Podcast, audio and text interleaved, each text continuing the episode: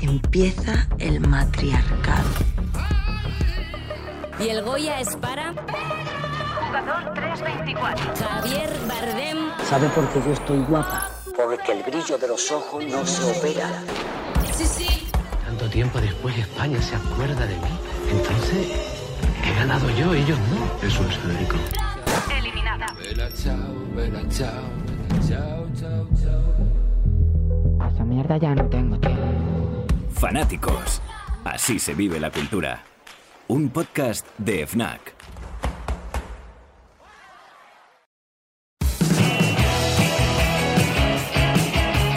Bienvenidos a un episodio muy especial de Fanáticos. Volvemos a la rutina después de verano y lo hacemos directamente desde el Fórum de FNAC en Callao, en Madrid. Tenemos público y tenemos con nosotros a dos personas con las que hablaremos de lo importantes que son los referentes cuando crecemos y también cuando somos más mayores. Y sobre todo cómo ha evolucionado el mundo de la comunicación en los últimos años. Contamos con Elvira Lindo, escritora, periodista, guionista de cine y televisión, locutora de radio y desde luego uno de los referentes de muchas personas en nuestro país. Hola Elvira, ¿cómo estás? Muy bien, Un encantado placer. de estar aquí. Gracias. Igualmente. Y hablando de referentes, Elvira siempre ha sido una de las mayores referentes de nuestra segunda invitada, que sí. es La Forte, periodista, comunicadora, podcaster y también escritora, que publica su segundo libro el próximo 22 de septiembre. Luego hablaremos. Forte, ¿qué tal? Pues si ella está encantada, imagínate yo. Imagínate tú. Bueno, oye, quiero que empecemos hablando de esto, de los referentes culturales eh, que acaban llevándonos a formarnos como personas también y como profesionales. Eh, Alma, empiezo por ti. ¿Qué supuso para ti eh, Elvira? Y sobre todo, ¿qué supuso para ti el personaje de Manolito Gafotas, que, que- que es con lo que, empe- lo que empezaste a leer? ¿Sabes qué pasa? Que da como mucha vergüenza eh, decirle a una persona, has sido mi referente mirándole a la cara. A la cara, ¿eh? Sí, Pues sí, hazlo, sí, sí. hazlo, atrévete. ha sido mucha vergüenza. Pero, pero es verdad que, a ver, desde pequeñita, si, esa- si mis padres me han dejado algo, ha sido un legado de, de lectura y de cuentos, que siempre me dicen, cuando hablo con malas madres o, o alguna entrevista de ese estilo, yo no tengo hijos, pero me dicen... eh, ¿Qué consejo le darías a una madre? Pienso yo, Dios mío, no tengo críos. Pero siempre digo, léele muchos cuentos, léele muchos cuentos. Da igual que un día no haya cenado mm, verdura hervida en casa, que le des potito, pero léele muchos cuentos, por favor, porque quizá por, por experiencia propia, para mí ha sido como, oh Dios, o sea, mm, para mí fue pues eso, un, un regalo, ¿no? Y siempre recuerdo que a los 14 años me pusieron encima de la mesita de noche un manolito gafotas y yo no sé por qué decreté que yo algún día haría mis manolitos. Y yo prometo que no te voy a dar mucho la brasa esta tarde con los manolitos, pero he traído, y además tengo mucha suerte, porque tengo tres de ellos firmados y ¿Ah, hoy sí? te pediré que me los refirmes. Y fíjate que tengo de todo tipo de ediciones. Sí, sí, tengo desde las primeras, los que ya luego se cambió la portada. Bueno, bueno, una, una maravilla. Los tengo como oro en paño porque eh, un amigo mío los mandó a Madrid, yo vivía en Valencia, para que tú los firmaras porque su hijo iba con el tuyo a clase. O sea que, que yo empecé todo por, por Manolito, por la Boni, por el imbécil y sí, sí, o sea, yo quería ir al bar El Tropezón. Déjame preguntarte, Elvira, ¿cómo de harta estás de que te hablen de Manolito? No, bueno, eh, no estoy harta. Estoy, vamos a ver, en este caso lo entiendo porque es algo, yo creo que las cosas que tú has seguido en la infancia son muy importantes para ti. Y sobre todo porque fue un libro muy familiar. Yo creo que le- se leyó en casa y lo leyeron los padres y se, le- se lee en las escuelas muchísimo porque hablamos en pasado, pero el personaje se sigue, los libros se siguen editando, etcétera. Sí que es verdad que cuando alguien ah, no sabe mucho sobre mí, pues saca ese tema, Mm, ¿sabes? Eso, eso es lo que, digamos, puede molestarme. No me molesta el personaje porque el personaje tiene su vida propia, ha salido fuera de España, está muy traducido, eh, yo le tengo mucho cariño. Ha ayudado también a muchos niños a iniciarse la lectura o en, lo contaba el domingo pasado en el país, o sea, en casos de bullying y tal, claro, yo ahora ya sé pues cosas, testimonios como el que cuenta Alma, ¿sabes? ¿Qué ha supuesto para tu vida? Eh, ya sé lo que me dicen los niños, pero sé lo que me dicen aquellos que han sido, que fueron niños, ¿no? Pero sí que es verdad que al ser tan popular, tan popularísimo, Todo el mundo pues eh, hay veces que yo creo que cuando, cuando alguien no ha leído demasiado sobre ti y te hace una entrevista, pues a lo mejor te empieza a preguntar sobre esto y yo eh, no tengo nada que aportar ya sobre el personaje.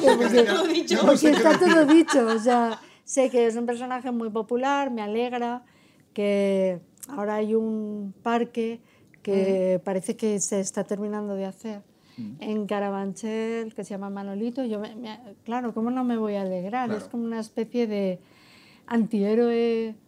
Es muy bonito, la Claro. verdad. Uno, uno cuando tiene un éxito así tan grande, eh, tantos años después, ¿has analizado, has pensado dónde, dónde di, ¿no? ¿En qué clavo di para que, para que eso pasara, explotara de esa forma? Pues yo creo que había como un vacío, que tú no sabes tampoco que existe ese vacío.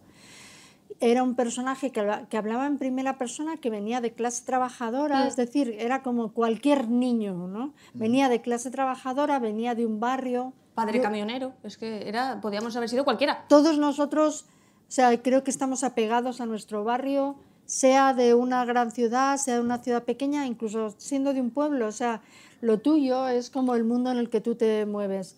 Eh, antes de la crisis económica, ellos ya vivían en la crisis económica.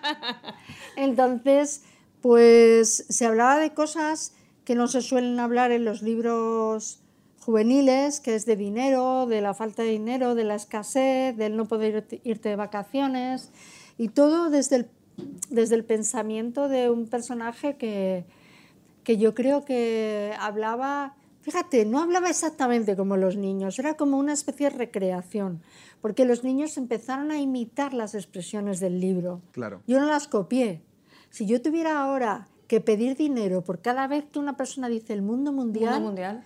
eh, me haría multimillonaria, claro, porque eh, ya cuando se lo oyes a un político, cuando se lo oyes, y claro, se ha convertido ya en una frase del acervo popular, ya Sí. no es tuya, ¿no?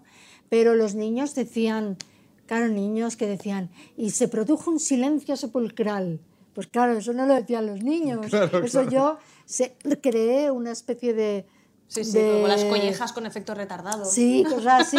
Entonces, eh, es verdad que pues hablaba con mucha libertad. Tenía mucha libertad, el lenguaje de esos libros tiene mucha libertad.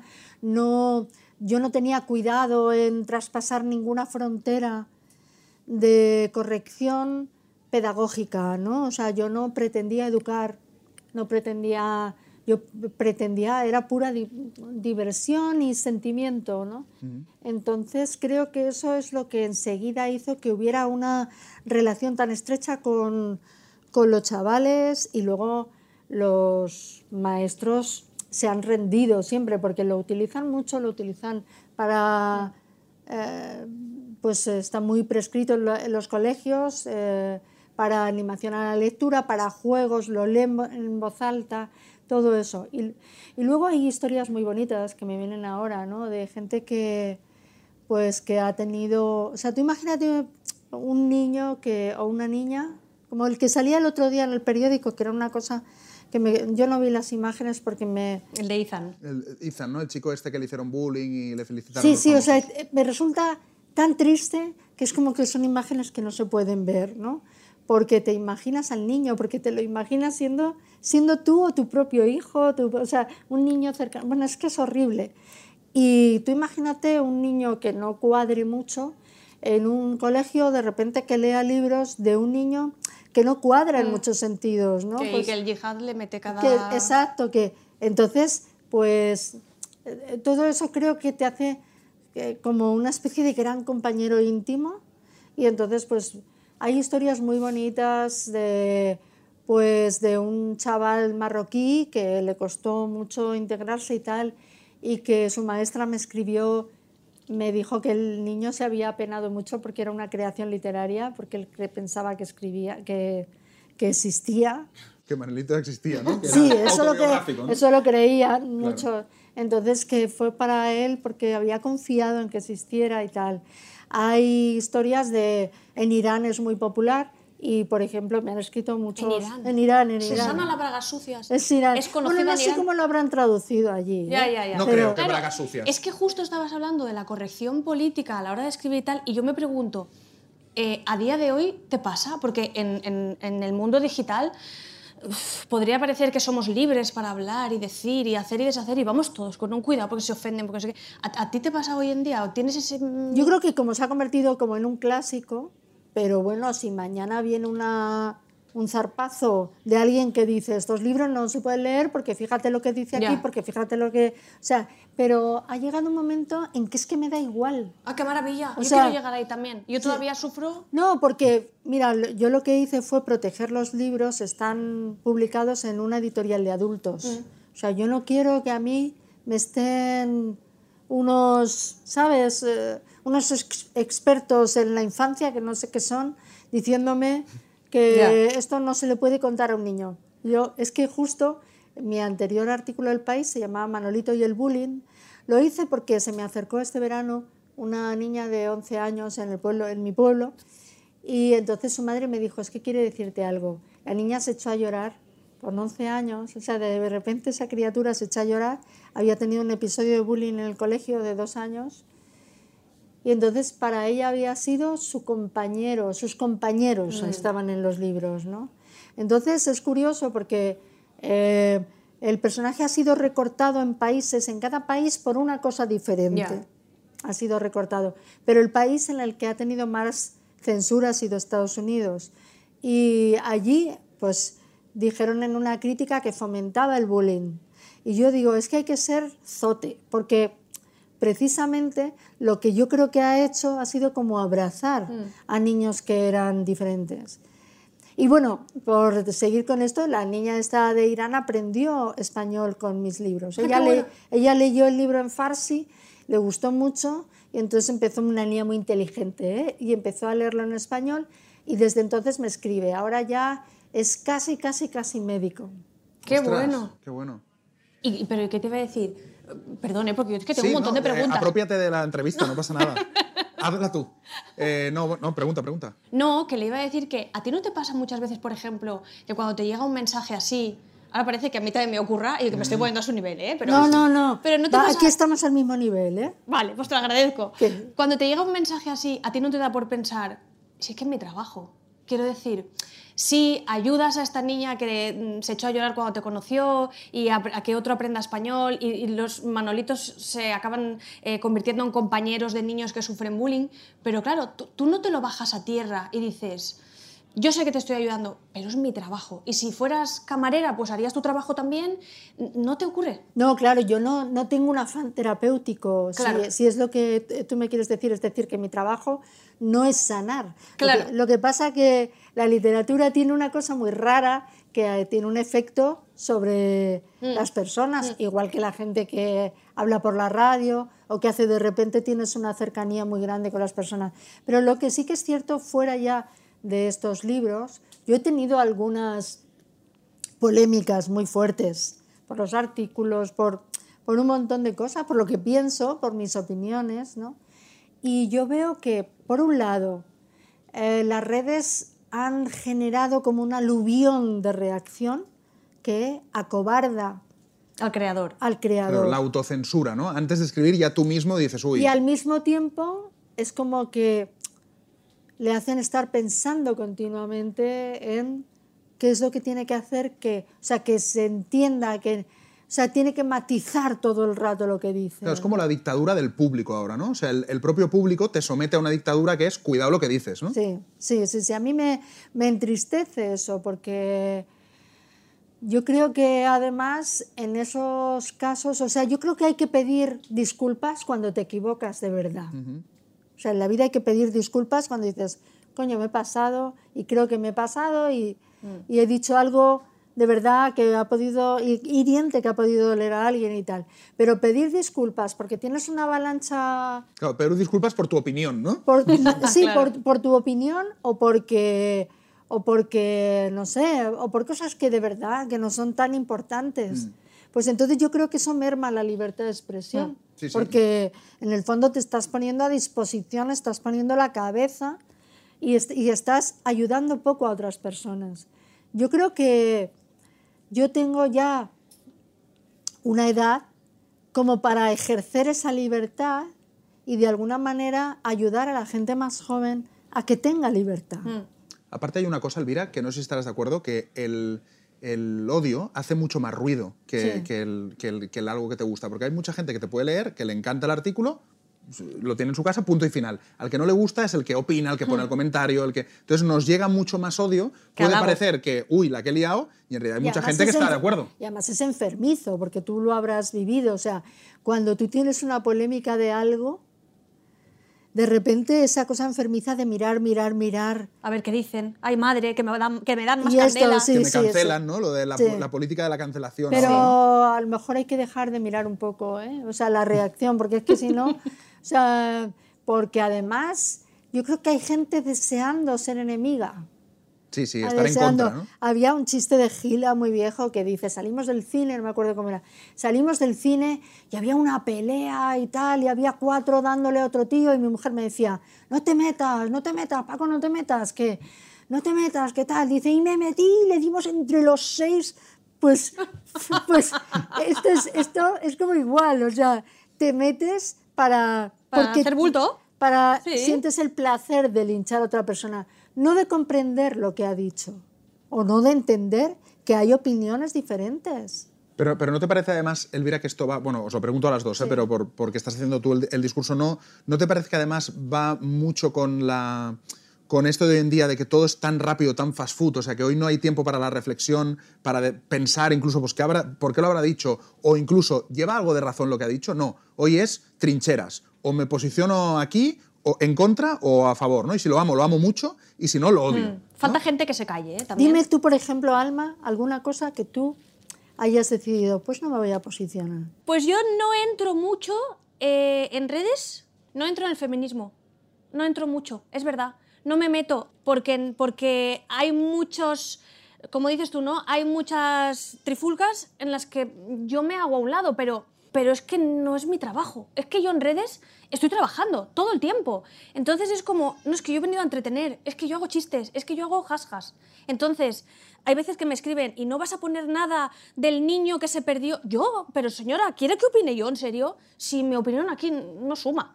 Entonces, hay muchas cosas en las que yo me quiero quedar, pero quiero firmemente quedarme a un lado. Ya le diré yo a mi madre lo que opino o a mi vecina del Claro. quinto. Es que hay que opinar de todo, esa sería la pregunta, claro. ¿no? No, no hay que opinar de todo y además no solo no hay que opinar de todo, si es que hay veces que no sabes lo que opinas. Claro, O sea, exacto. Quiero Exacto. decir que hay cosas que dices son complicadas y entiendo, entiendo a, a- a, digamos, una posición y entiendo a las personas que, que tienen otra posición. Es decir, que yo ahí, aunque esté de acuerdo con ciertas cosas, entiendo a las... Yo, yo, por ejemplo, en- entiendo a las personas de cierta edad ahora que están muy descolocadas por ciertas, eh, por, por ciertas cosas que suceden, se descolocan y es normal. Y yo entiendo ese descoloque. No solo le está pasando a las personas de cierta edad, a ti dentro de 20 años te va a pasar igual. Es decir, que tú cuando eh, tienes veintitantos, treinta y tantos años, etcétera, estás en lo que, digamos, en la crema de la juventud. Entiendes todo lo que pasa ahí, entiendes, ¿sabes? Pero todos los códigos, ¿no? Todos los códigos, entiendes dónde tienes que posicionarte porque la gente de tu grupo, de tu tribu, de, se posiciona ahí y tal. Van pasando los años. Y, y yo creo que en un, o sea, en mi, eh, ahora, en la edad que yo tengo, es como si comprendiera a las personas mayores que yo y a las personas más jóvenes. Estoy como en la mitad. Y, y entonces, eh, a mí todo esto de la incomprensión generacional me preocupa mucho. O sea, yo, por ejemplo, he visto una cosa en, la- en el periódico, ya sé que ahora hablar de periódico es un poco viejo, porque estamos hablando de podcast y tal. He visto que eh, se hacían entrevistas, o no solo en el periódico, sino en los últimos tiempos en los medios, ¿no? que les gustaba mucho una persona que a lo mejor es importante, ha hecho un estudio sobre algo, ha investigado sobre algo y tal, pero tiene más, pongamos, de 60 años o de 50 y tantos, decirle, ¿y qué te parecen las letras de Rosalía?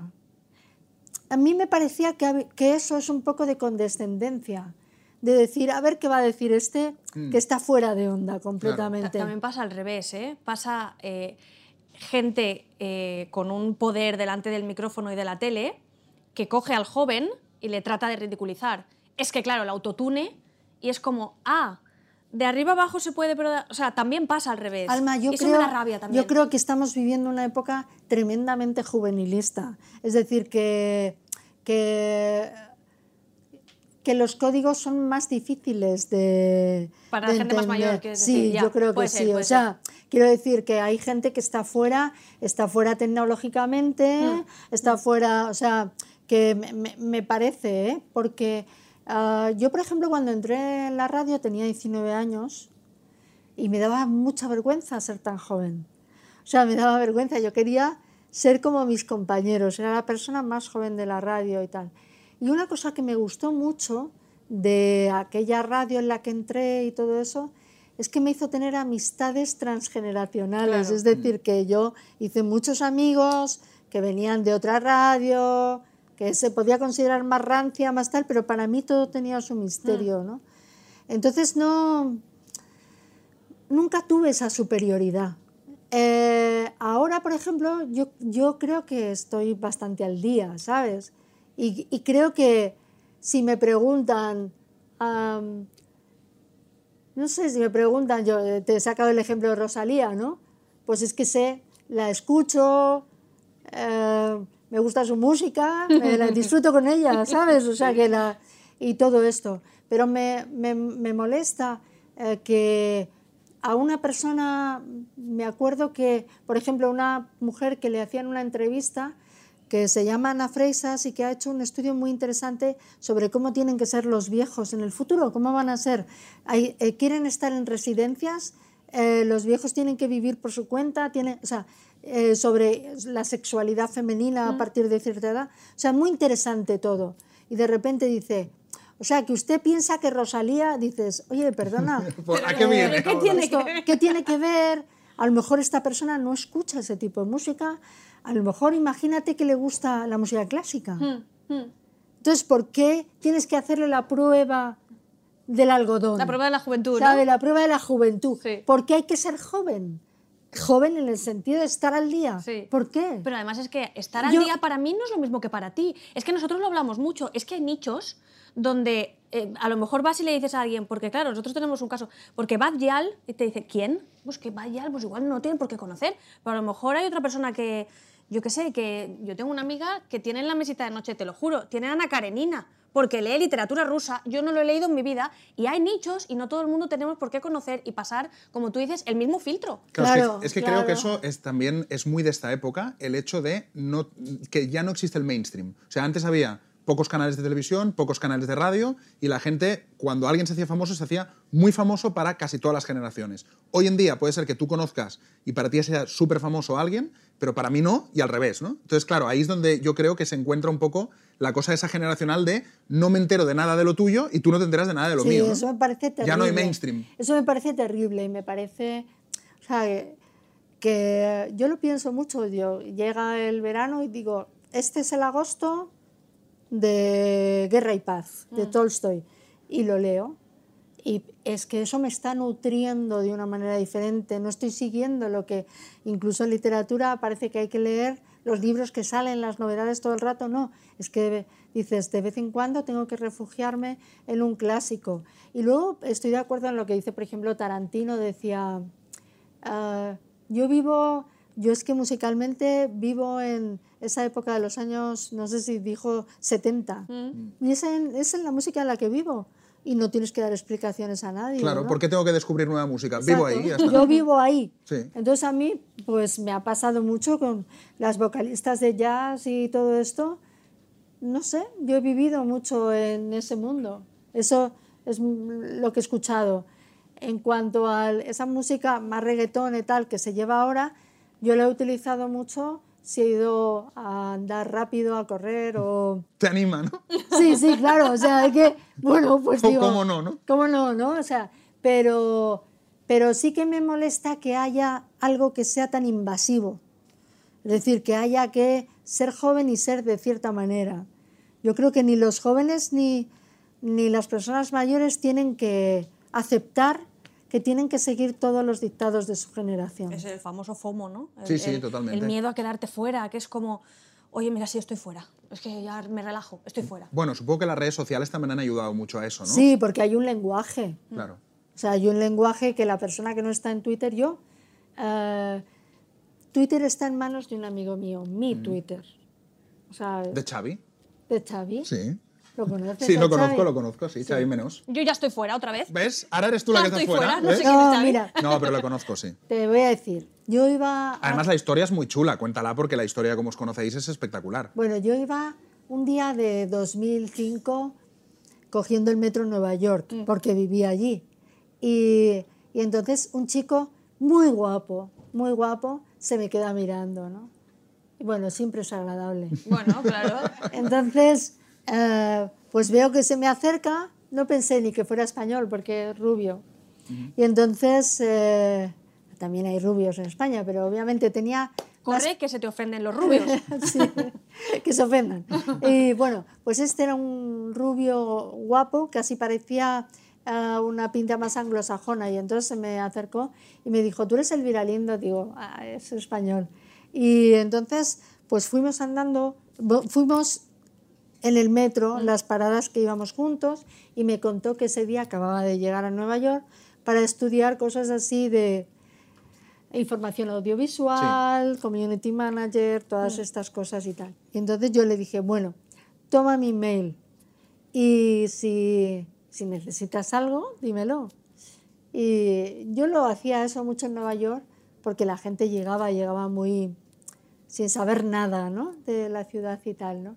Entonces, esa noche me pone un mail y me dice, me han robado todo. Ahí va, ahí me va. han robado todo y tal. Entonces yo le contesté y le dije, bueno, necesitas dinero, necesitas tal, pero la fuerza del amor de las madres es tremenda porque su madre, que casi no había salido en pueblo de Lleida, eh, se las arregló para mandarle por la caixa un dinero, bueno, se- lo arreglaron.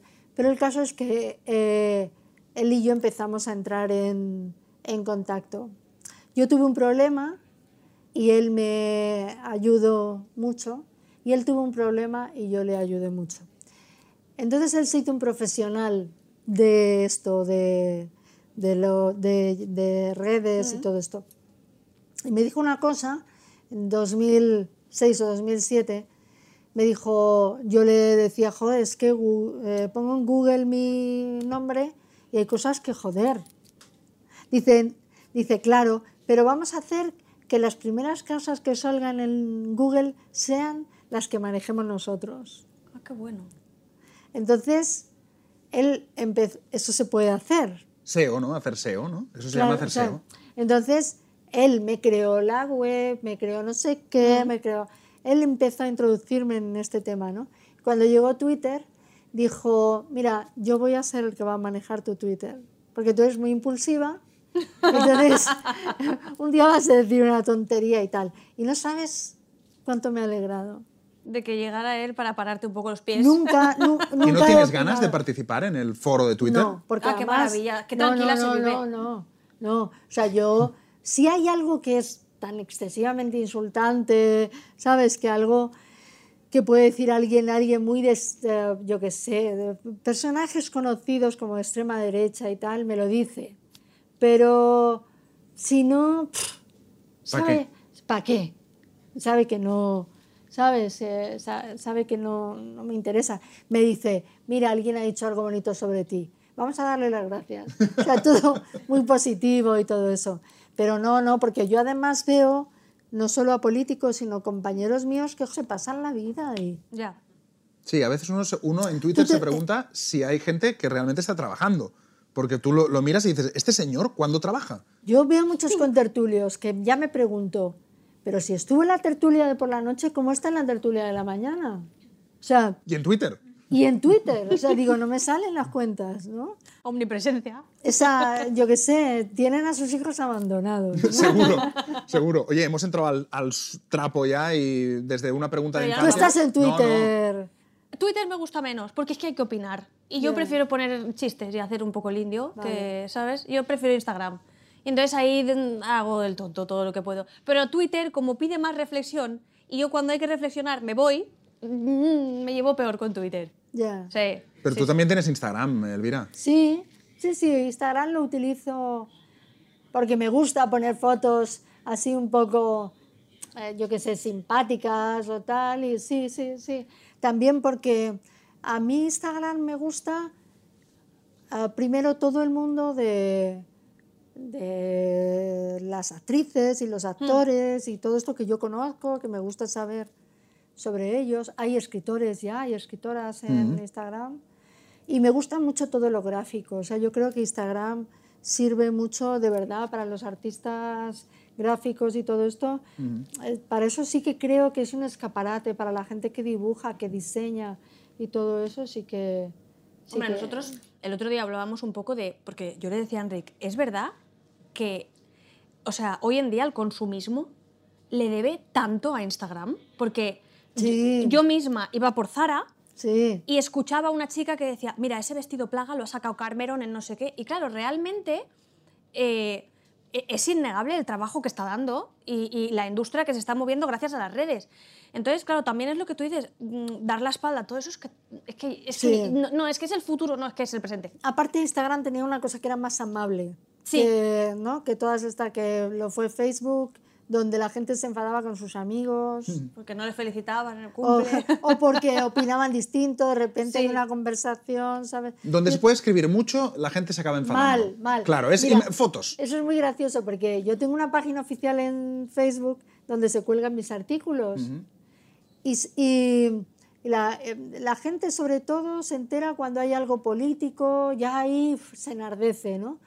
Y hay gente, sobre todo son tíos en general, que te dan una lección que es más larga que tu propio artículo. Y dices, joder, o sea, tío, que yo no tengo más de 750 palabras. Claro, claro. Ten un poco la educación y la cortesía de opinar tú en tres renglones, coño, no uses tanto, Claro. tanto Claro. espacio. Ya sabemos que es el, el espacio es infinito. Sí, pero la chapas la sueltas tú y el otro ya Exacto. pues en tres líneas. A mí me Y pasa te igual. dicen, es un poco como, mira, yo una cosa que noto, eh, hay una cosa que me puede hacer mayor, que es cuando tú me dices, yo cuando era pequeña, mira los libros de Manolito y tal. Pero tampoco soy tan joven, No, ¿eh? no. No te pienses. Ya, es verdad que empezaste con 14 años. No, que yo tengo casi 40 ya. Quiero Sí, decirte que, sí. que tampoco soy... Y, pero, y hay una cosa que te rejuvenece y a veces es la condescendencia masculina. O sea, es decir, mira, bonita. Y dices, joder, tío. Me estás o sea, tratando como una Me niña. estás tratando como una niña, ¿no?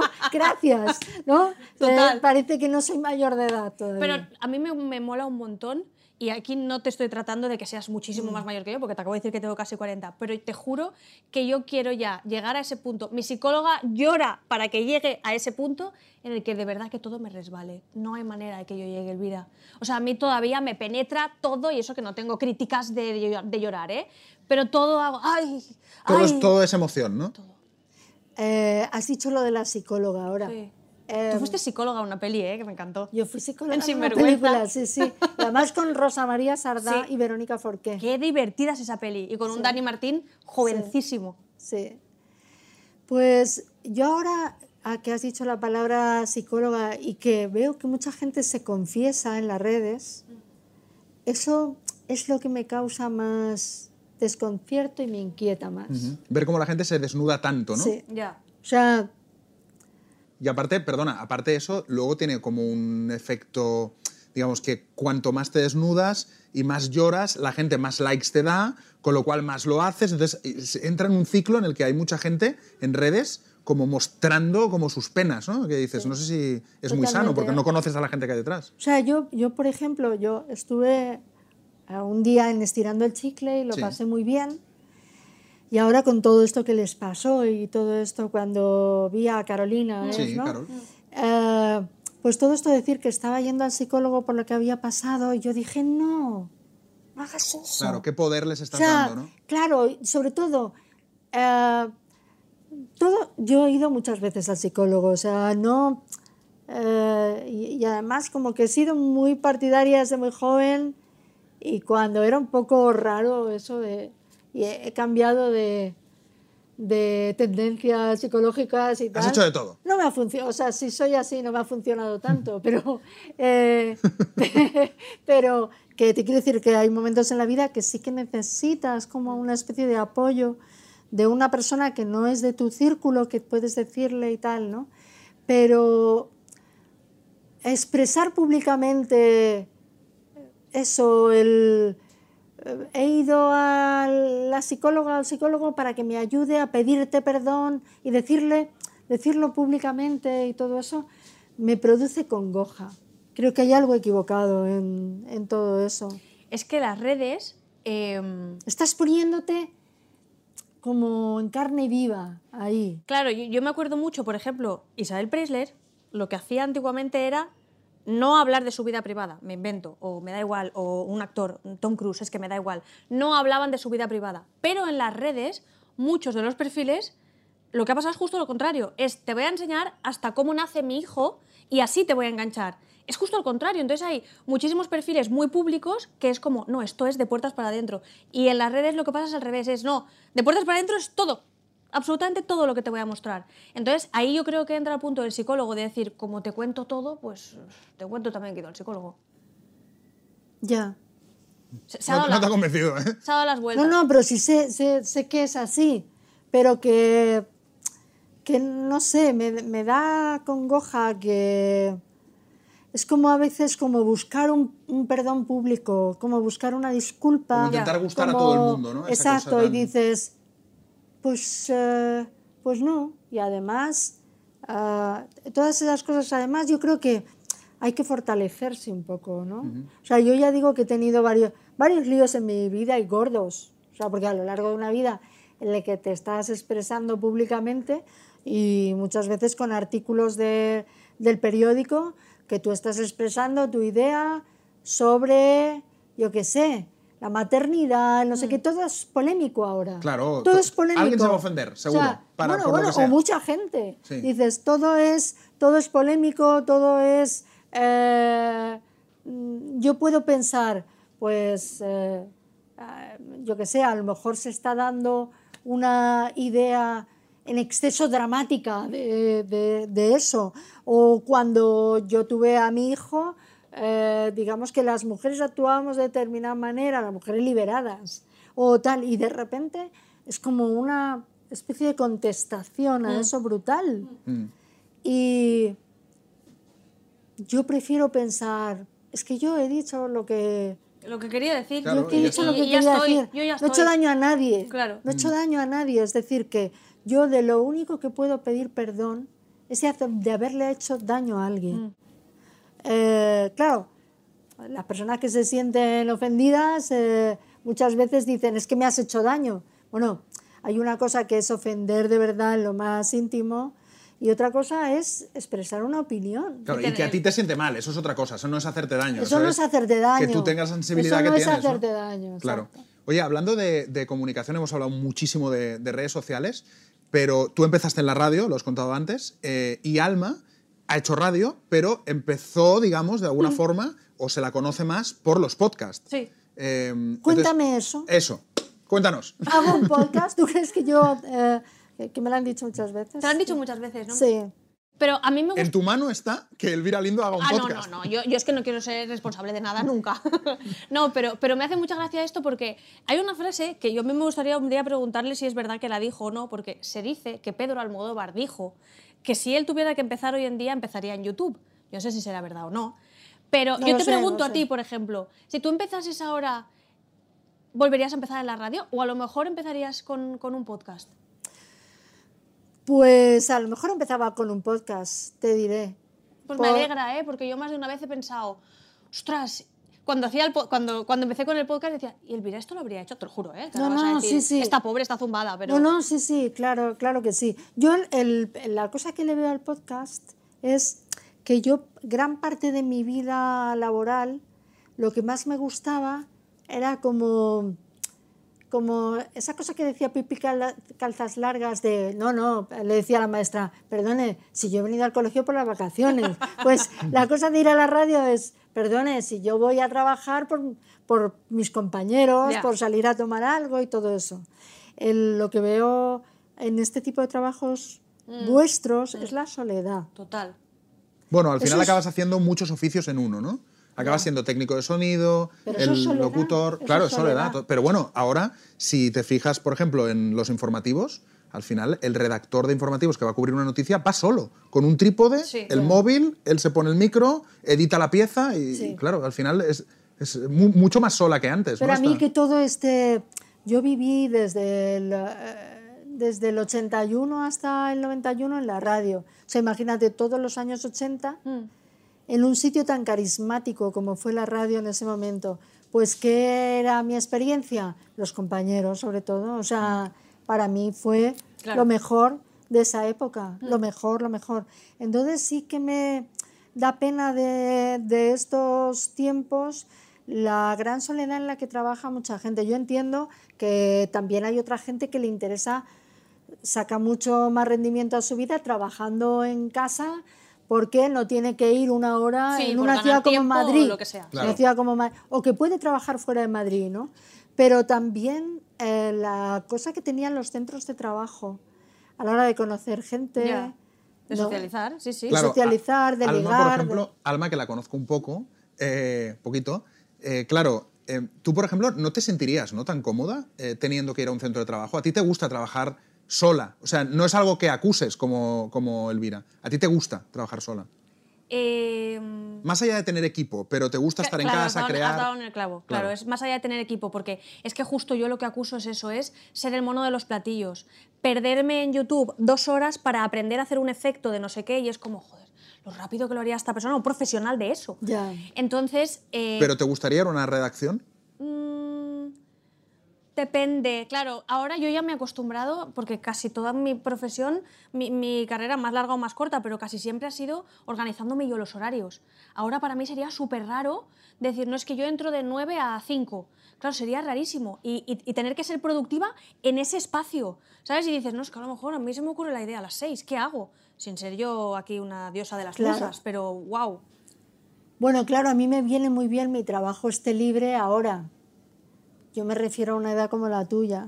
¿Sabes lo que te Sí. dije? Que es cuando yo socialicé en el trabajo más. Claro. Yo lo necesitaba. Mm. Lo necesitaba mucho porque era donde hacía mis amistades. Mm.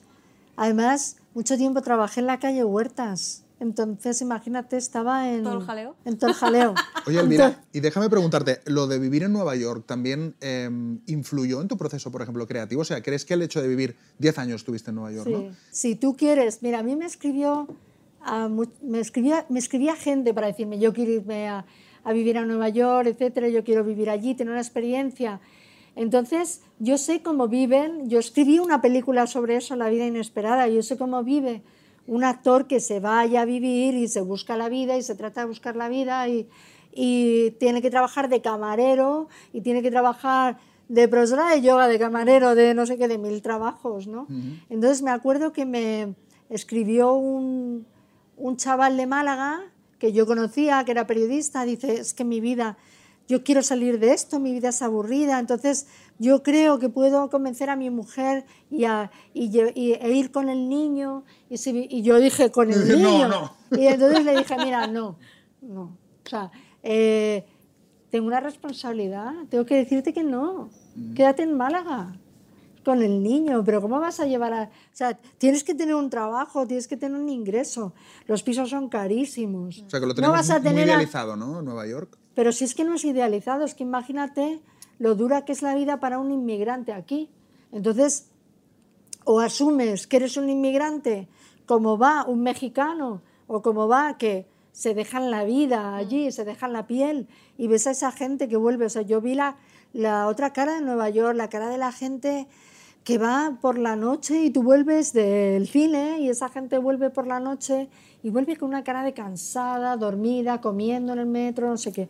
Entonces sí, creo que o, eres muy joven y entonces ese tipo de contrariedades las superas, sí. pero en, en particular un español o una española es muy joven, se va a Nueva York, oye, siempre sabe que puede volver por Navidad. Claro. O sea, a ver, Sí, sí. eh, tenemos una familia que respalda en general. Es como un parque de atracciones, ¿no? Nueva York. Sí, o sea, dices, yo aquí me estoy dejando la vida, no sé qué, es incómodo para todo el mundo, incluso para mí, que tenía un trabajo, pues yo qué sé, o sea, llegaba un momento que odiaba esas nevadas, odiaba el hielo, odiaba que se parara el tren, odiaba que, que o sea, todas esas incomodidades neoyorquinas tan, o sea, que son irritantes y que la gente se irrita. Que para o sea, odiarlos tuviste la- 10 años, ¿eh? se 10 me, años hizo, odiando. se me hizo un poco largo, pero... no, pero yo era muy neoyorquina al final, ¿sabes? Pero yo entendía, me irritaba igual. Pero ellos se irritan igual. O sea, tú ves, hay uno que está bajando eh, lento las escaleras y oyes detrás de ti. O sea, son como bufidos de animales, ¿sabes? Como, ah, venga, venga, aquí deprisa, ¿sabes? Aquí, ¿qué haces eh, parándote en la escalera? O, por ejemplo, yo tengo unas fotos del último de noche sin dormir, una de cuando se, se lavan las escaleras del metro, es que se lavan, es que eran como capas de hielo. Entonces, la gente bajaba así, agarrándose y tal.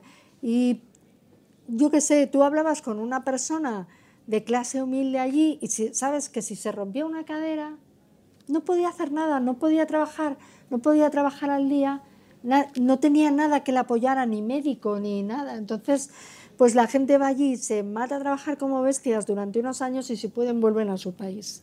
Pero son los inmigrantes latinos o los que vienen de, de- de países pobres de, de África, etc. Pero el español está mucho más respaldado por su familia, o sea, y, y- y viene de un país más privilegiado, con todas las diferencias sociales que hay aquí, todo eso. Pero no, no eres eh, un pobre salvadoreño que, Mm, ya. ¿sabes? No. Entonces, pues la gente dice que mal lo estoy pasando, pero esto con veintitantos años es una experiencia.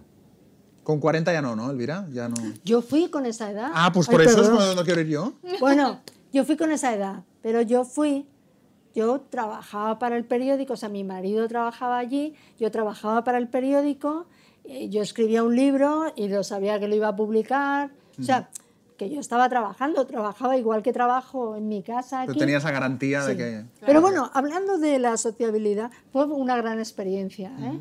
muy gran experiencia, porque me retrotrajo a esa edad de la infancia donde yo tenía que cambiar de cole todo el tiempo por mi padre, por el trabajo, y entonces de repente me sentí igual de idiota con... Conocer gente nueva, el idioma, ¿no? Claro. Te, te pone a prueba.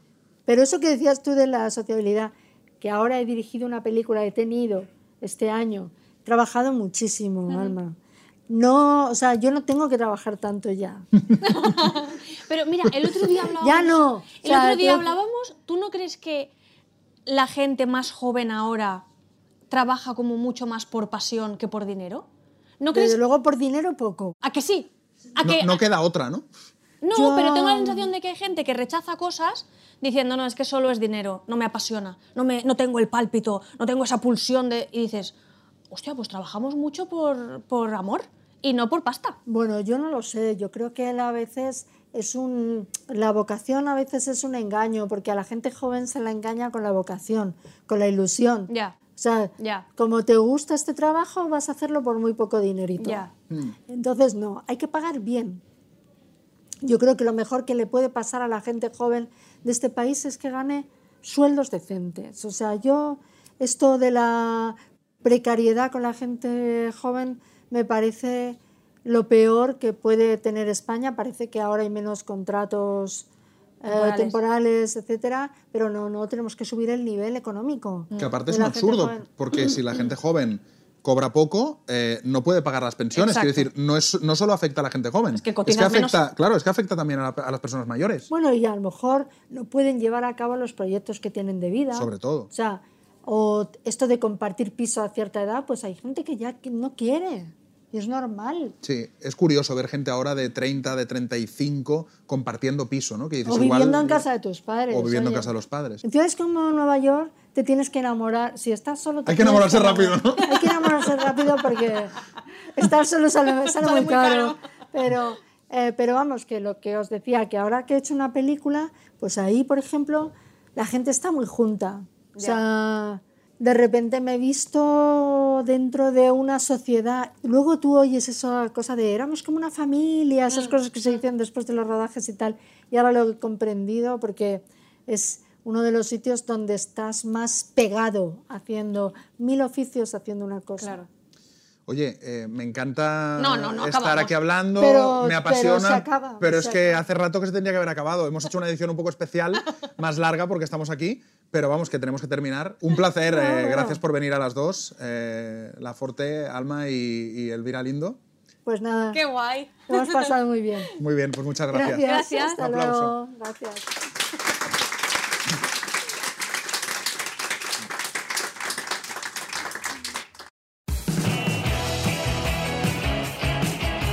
La vuelta al cole con FNAC cuenta con una programación de eventos muy interesante. Nena da Conte, Sofía Elar, Dorian, Rodrigo Cortés, Shohai, Carmen Mola, Arturo González Campos o una de nuestras protagonistas de hoy, La Forte, son solo algunos de los creadores que estarán en los Forum FNAC presentando sus nuevos trabajos. Podéis consultar todos los eventos mediante las agendas físicas en tienda o en culturafnac.es.